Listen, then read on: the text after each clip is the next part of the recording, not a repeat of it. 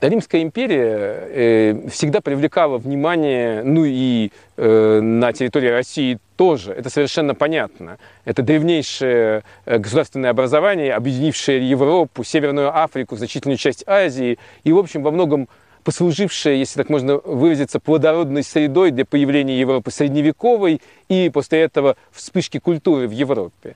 Конечно же, еще с дореволюционных времен всем было очень интересно, а что же делали римляне в Северном Причерноморье. Сейчас накопилось огромное количество информации об этом, и э, археологические находки появляются, ну, если не каждый год, то с завидной регулярностью. Э, надо сказать, что, как и в предыдущей эпохе, влияние римлян и места, где они появлялись в Северном Причерноморье, было очень неровным. Для каждого региона оно было свое.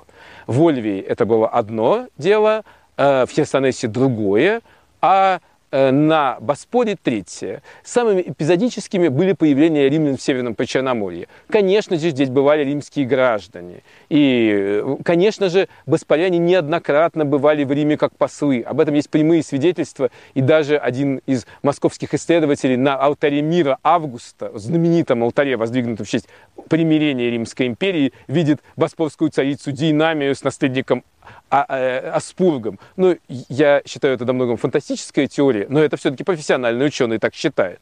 А уж о визитах э, некоторых боспорских царей в Рим достоверно известно.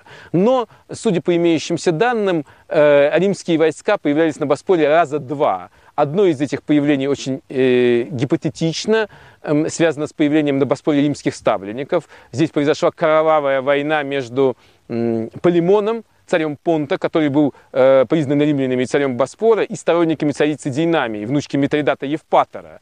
Э, все-таки в результате этих войн кровавыми методами Полимону ничего не удалось сделать, даже если ему предположительно помогали римляне. И он был, э, и в результате Динамия осталась царицей Боспора, а потом ей наследовал сын Аспург, знаменитый родоначальник династии э, Юлиев Клавдий, э, извините, Тибериев Юлиев или Савроматской династии. Так что опора на местные племена все-таки выиграла. А, Аспург был, и имя его варварское, и происхождение полуварварского как минимум.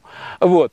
А э, второй раз они появились здесь, и это уже совершенно достоверно, во время э, так называемой Боспора Римской войны, когда э, Котис, э, младший брат царя Митридата, это не знаменитый Митридат Евпатор, а так называемый Митридат VIII, доложил в Рим, съездил туда и доложил, что его брат перестал изображать императора на своих монетах и вообще хочет отложиться. Это очень забавно, потому что Боспор не был римским, частью Римской империи, был скорее такой аффилированной державой. Да? Боспорский царь считался другом и союзником римлян. Вот здесь даже в Мермеке был найден рельеф, где э, написано э, э «Аспург – друг и союзник римлян».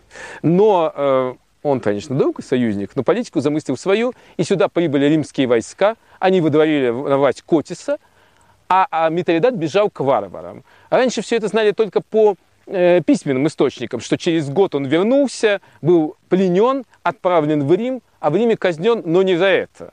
Э, он жил там как почетный пледник, но решил поучаствовать в заговоре против Нерона. Ну, видимо, был такой человек шебутной, и там-то его и прикончили. Как вы понимаете, Нерон не миндальничал.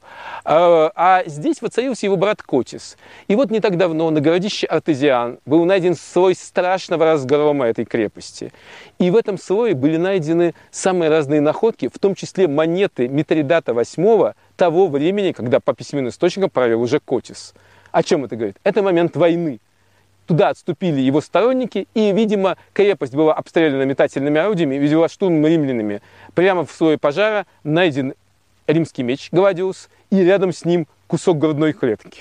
Только неизвестно, да, чья это грудная клетка, какого-то римского легионера или какого-то боспорского воина. Это большой вопрос. Э, но э, неоднократно римские императоры думали о том, а не присоединить ли им Боспор к империи. Но каждый раз отказывались. Вот тоже Нерон об этом думал, в частности. Э, они решили, что лучший путь Боспоряне решают вопросы сами, чем нужно будет брать на себя такую тяжелую финансовую ответственность, как прикрытие от варваров этой сложной территории. Ну, римляне, можно сказать, как-то достукались. В итоге, когда готы пришли на Боспор в третьем веке, э, им э, боспорские цари просто предоставили флот. И, и готы радостно поплыли сначала грабить южное побережье Черного моря, это уже империя, а потом прорвались через Боспор и Дарданеллы в Эгейское море и награбились там по самый ничего, знаменитый поход Герулов и Боронов. Ну, правда, на обратном пути римляне разгромили их, но тех, кого они изнасиловали, убили и ограбили, было уже все равно. Так что, может быть, стоило и присоединить Боспор с точки зрения Римской империи. А вот два других центра, один точно, а другой под вопросом к империи относились. Ольвия, которая захерела после э, разгрома ее гетами, э, была подчинена римлянами, и там даже был построен нормальный такой цитадель, это такой, ну, замок, цитадель для римского гарнизона. Город возродился, и мы там находим множество свидетельств пребывания римлян. Даже оратор Дион Хризостом рассказывает, как он бывал в Ольвии. У него есть такая альвийская, э, альвийская речь, правда, к сожалению, некоторые считают, что он ее придумал. В Ольвии он не бывал, ну, тут уж э, это вопрос научной дискуссии. И э, в Ольвии даже найден римский военный диплом. Это такая бронзовая табличка, ну, точнее их было несколько, в которой указывался послужной список воина, когда его списывали из армии, и ему э, она давала возможность получить землю в империи. Как вы понимаете, вне империи такие таблички были бессмысленны. Но в конечном итоге э, римляне эвакуируются, э, когда ситуация, э, собственно, в третьем веке, когда ситуация становится критической, и э, Ольвия постепенно захеревает, в четвертом веке полностью исчезая. Более счастлив в этом отношении был Херсонес. Это был важнейший стратегический пункт, кроме э, которым римляне просто поставили свой гарнизон прямо в цитадели около порта. Одной из баз римских легионов в регионе была Балаклава.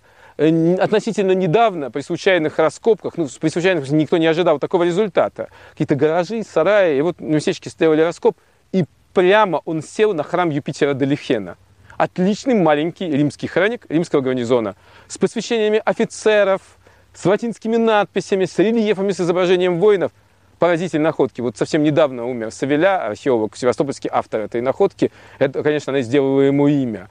Волоклавская бухта прекрасная, да, бухта без волнения была римлянам нужна. Они основывают крепость на мысе Харакс, в районе мыса Айтадор. И там тоже стоял римский гарнизон. И вот кто побывал в этом месте, он видел небывалую вещь. Это мемориал на месте римского некрополя. Там руководство пансионата сделало рельеф в виде стоящих римлян и на месте закопанных амфор с прахом легионеров сделало такие, как сказать, модели половинок амфор. Пожалуй, это единственная в своем роде такая экспозиция, которая в свое время произвела на меня впечатление.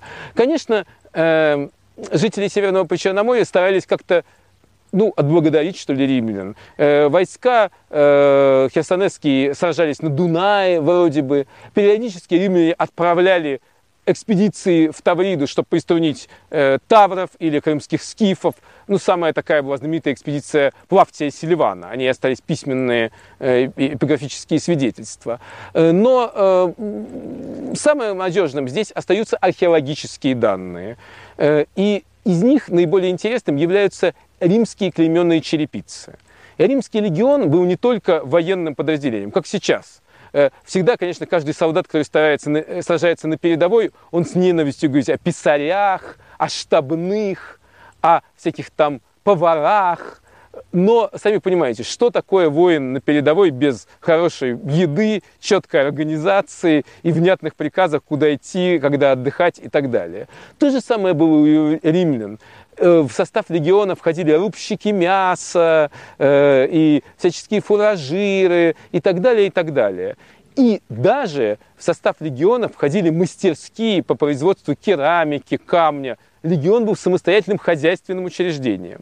Э, когда э, куда-то отправляли легион на задание, может на несколько лет, а может даже с еще более длительной миссией, выделялось специальное отделение легиона. Оно называлось векселяция. В честь римского э, знамени, называемого вексилу. Он похож на хоругвь копье с перекладиной, и с него свисает вниз знамя.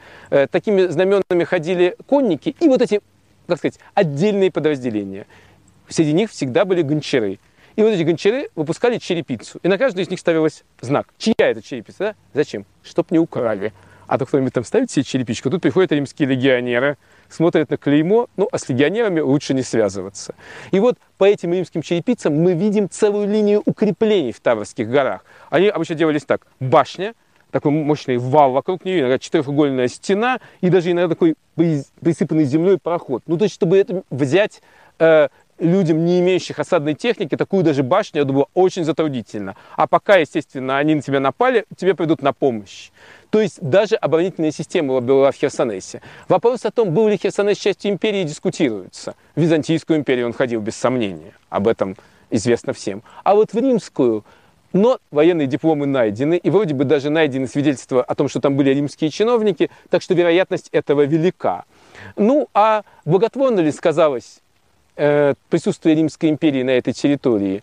Сложно сказать. Но, безусловно, попадание, например, в Херсонеса, для Боспорского царства, наверное, нет. Оно все все-таки раздробилось и исчезло, хотя и пережило э, эпоху Великого переселения народов, но уж очень усеченном виде. Ольвия погибла совершенно, а вот Херсонес остается крупным городом вплоть до татарских набегов, ну вот уже монгольского и времени. И если бы просто им, я думаю, не повезло пару раз, серьезно, может быть, этот город пережил бы и все напасти, и э, самое главное его влияние трудно отрицать. Это крещение Руси, свершившееся именно через Херсон. А то, что э, Херсон был христианским городом, это связано с тем, что когда-то он вошел в состав Византийской империи и, вероятно, Римской.